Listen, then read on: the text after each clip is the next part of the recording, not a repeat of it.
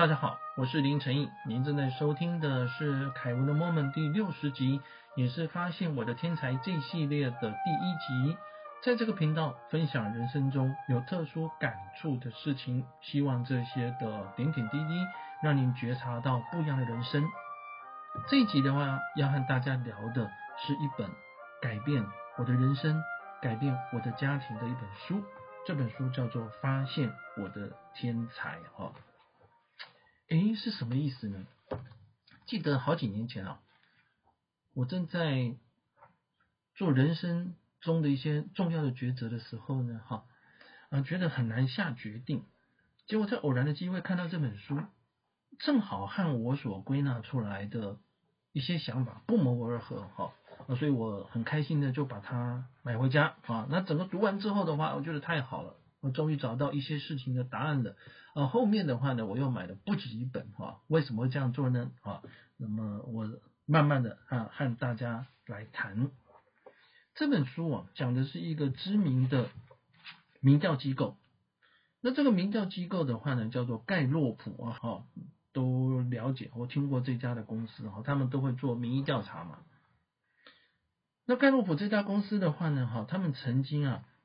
做过几项的研究，那这个研究的话，甚至于最多哈，将近两百万人的研究，就他发现了两个大家对于思考的一些，或者是说对于组织，或者是对于自己哈呃的行为，有两个重要的错误，跟两个重要的观念。什么叫做重要的错误呢？第一啊。每个人经过学习，几乎都能胜任所有的事情。第二，每个人最大的成长空间在于他最弱的领域。第一的话，就是每个人经过学习，几乎都能胜任每件事情。所以你有没有记得哦？小时候呢，我们要上不同的科目，哦，当然最主要的就是考试会考哦，而且老师都觉得很重要的，比如说。英文，比如说数学，那当然还有国文、物理、化学、历史、地理、三民主义这些科目啊。那特别是要考试前哦，常常老师呃就会说，嗯，我们这个课来不及啦，或者是我们希望多考几次啦，哈啊，所以就把大家有时候有点期待的体育课、美术课、音乐课。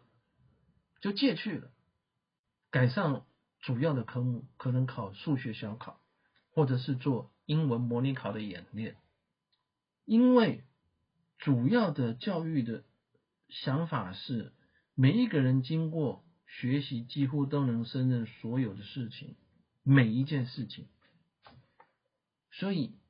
英文不好补英文，数学不好补数学，而且不会的话教到你会，你有一天一定会，而且反复的教。那有些可能采取手段比较激进的，就用打，打到后来的话就会记起来。不然为什么别人都会，你都不会？不用心不专心打哦，就是这样子。那这样到底为什么是错的呢？难道我们？人生的前半段都是在错误中成长嘛？哈，这我看到这里就有个疑问。那其实我在年轻时候有这样的一个想法。那第二个重要的错误是，每一个人最大的成长空间在于他最弱的领域。啊，我举例来讲，像我们刚刚讲的考试，哎，常常哈，国文好的数学会不好，数学好的国文会不好，那英文比较并不一定。所以，如果有个人国文考得很好，就他数学的话不及格，那我们可想而知，十之八九的话他会去补数学，对不对？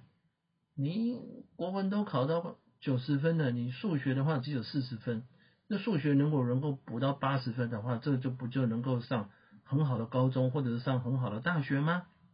补啊，所以就能够解决所有问题。好，但是经过。盖洛普啊，他的研究呢，他发现了这两个错误的话呢，哈，甚至于还影响到了组织的运作。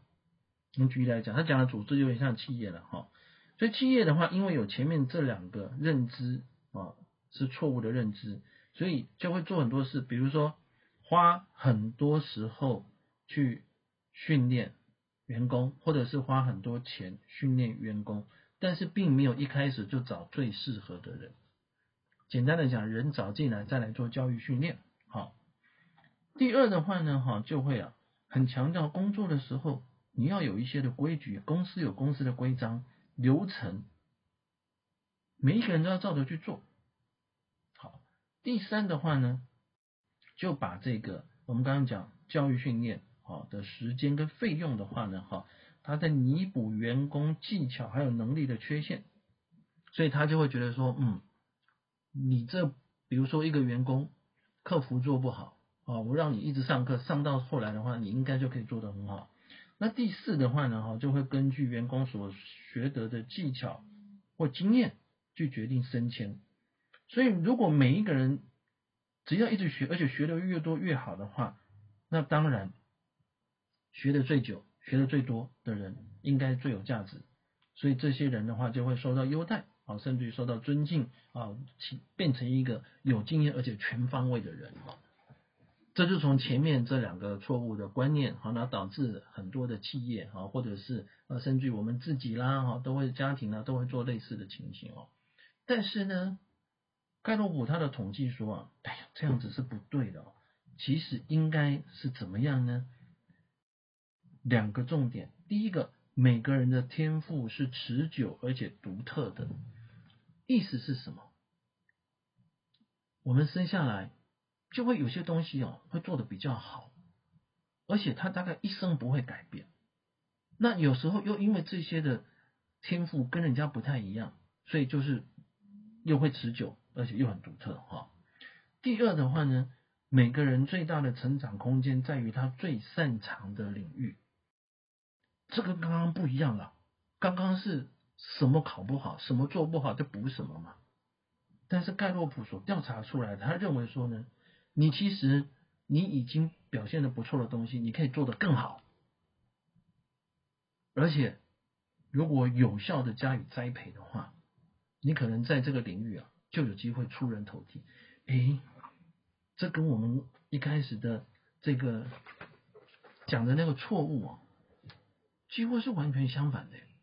那我这个地方哦，就举一个例子来跟大家来做说明。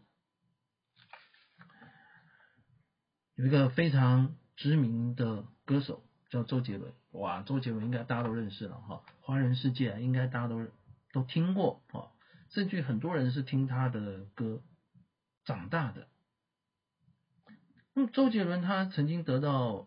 台湾十五座的金曲奖啊，他还得到两座的亚洲的 MV 奖，还登上了美国时代杂志亚洲版的封面。哎，艺人能够登上封面，这个非常难吧？那他成长的过程是怎么样呢？三岁的时候学钢琴，但是国中的时候呢，哈，老师形容了哈，这记者还采访了他以前老师，说他常常脸上没什么表情。成绩也不是很好，这心里想说会不会是有学习障碍？我形容他有学习障碍，但是后来的话就是呢，真正的呃这个呃检查过之后，他有僵直性的脊椎炎啊，所以后来他是呃没有服兵役嘛哈，但他在学习上面的话没有什么明显的问题，只是有些科目他真的比较不好。啊，比如说英文，比如说数学，所以大学联考的时候呢，考了一百多分啊。那当时呢，就没有办法上大学，啊，所以他在高中的时候是要去考华冈艺校，结果错过时间，最后去念了淡江中学音乐科。哎，这个很多人都知道啊，周杰伦是念淡江中学毕业的，哈。那他后来拍的电影的时候，还曾经回到那个地方去取景。那么我们要这么说了，如果那个时候，周杰伦他想说，嗯，我成绩不好的话，哦，要上好的大学，能够出人头地，我要去补习吧。或者是周杰伦的妈妈啊，我想众所周知，周杰伦的父亲跟母亲的话呢，哈啊，在他这个年轻的时候离婚了哈，那他在后面的话，受他母亲的影响非常的大。如果他妈妈跟他讲说，你就是去补哦，数学不好补数学，英文不好补英文的话，现在我们可能不会看到。这种歌坛天王巨星周杰伦了。我们看到的可能是一个成绩平平，但是没有展露出才华的周杰伦。我们再回到周杰伦当年的故事哈，所以他丹江中学音乐毕业，音乐科毕业之后呢，一事无成啊，啊，先去餐厅打工啊，然后呃，做的也普通了，但是。可能很多朋友啊，甚至于是呃认识他人会觉得说，哎，他大概就是这样子了哈，啊，能够有一份工作就不错了。那个偶然的机会呢，他陪朋友，朋友唱歌，他弹琴，然后两个人去吴宗宪啊，就是台湾的艺人吴宗宪哈。吴宗宪在一九九七年的时候呢，主持了一个节目叫做《超级新人网》，所以都是新人去嘛，两个人去了。那吴宗宪事后的回忆就说，哇，那个人唱的不好。弹也弹的不怎么样啊，心里想说他们应该要拜拜了哈。就是偶然的机会呢，他走到钢琴那边，看到那个琴谱写的非常好，他想这个人应该很有功力啊，所以他就到后台去看了，看到比赛失败正要回家的周杰伦，跟他聊了一聊，哇，他觉得这个小孩子其实蛮有才华的。那后来的话，就跟周杰伦哈。啊，展开了一些合作。那么周杰伦帮动力火车、帮吴宗宪自己啊、帮许荣瑜这些歌星的话写了歌，由杨俊荣先生啊，杨俊荣先生之前也是呃在这个唱歌上方面的话有一定成就的。杨俊荣先生偶尔的时间听到周杰伦弹自己写的歌，他说：“哇，你写的歌。”你弹琴的样子，跟你唱歌的这个样子，你可以出唱片了。他认为他他有机会可以去当歌星了哈。那么很多人都有点怀疑，不过杨俊荣坚持说他有这个才华，而且他相信以他的呃人格的特质特色的话，应该会获得市场上的喜爱。那当时市场上面都是什么呢？香港的四大天王。啊，张学友啦，郭富城啦，刘德华啦，哈，黎明啦这样的人哈。那另外呢，好像谢霆锋哈也是当时非常知名的艺人。不过周杰伦一出现的话，大家哎，台湾这个小伙子唱的歌很有味道，有点 R&B 啊，但是又不是完全的是，然后写的词啊跟曲的话，能够打动很多人的心，砰的一下一炮而红了，哇，就成为了现在的周杰伦。当然，他后面啊，不管是在这个电影的上面哈，在他的呃歌曲的上面哈，然后在他参加的节目上面，其实都发挥了他的才华。那我们再回来讲，我刚刚跟大家提出的问题：如果当年周杰伦的妈妈叶妈妈把他的小孩送去补习班。叫他每天补英文和数学，然后呢，他可能勉强重考，可能考上一个大学了哈。我不知道会不会哈，因为第一次考一百多分了哈。当年的联联考其实是很难考的哈。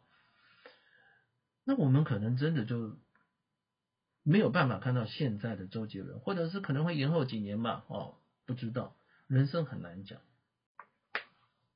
你的天才是什么？你发现了你的天才吗？或者是在你先前的人生里面，努力在做的事情，是把自己做不好的事情想要把它做到好，但是忽略了，其实你有很多事情的话，你就是能够驾轻就熟，并且能够热爱它，做到乐此不疲。有这样的东西吗？这可能就是你的才华。你的天才所在，所以盖洛普机构的话，经过调查，他们发现人啊可以发现各种特质，但是比较明显的有三十四种，每一个人的话会有几种比较明显，所以这个排列组合就很多了哈。那构成我们每一个人不一样的天赋个性，有时候组合起来就是天才。这些的特质是什么呢？怎么样发现？这个我在下一集的节目里面会为各位朋友来说分明，请记得对我们的节目订阅并做评分，祝您健康平安，我们下次再会。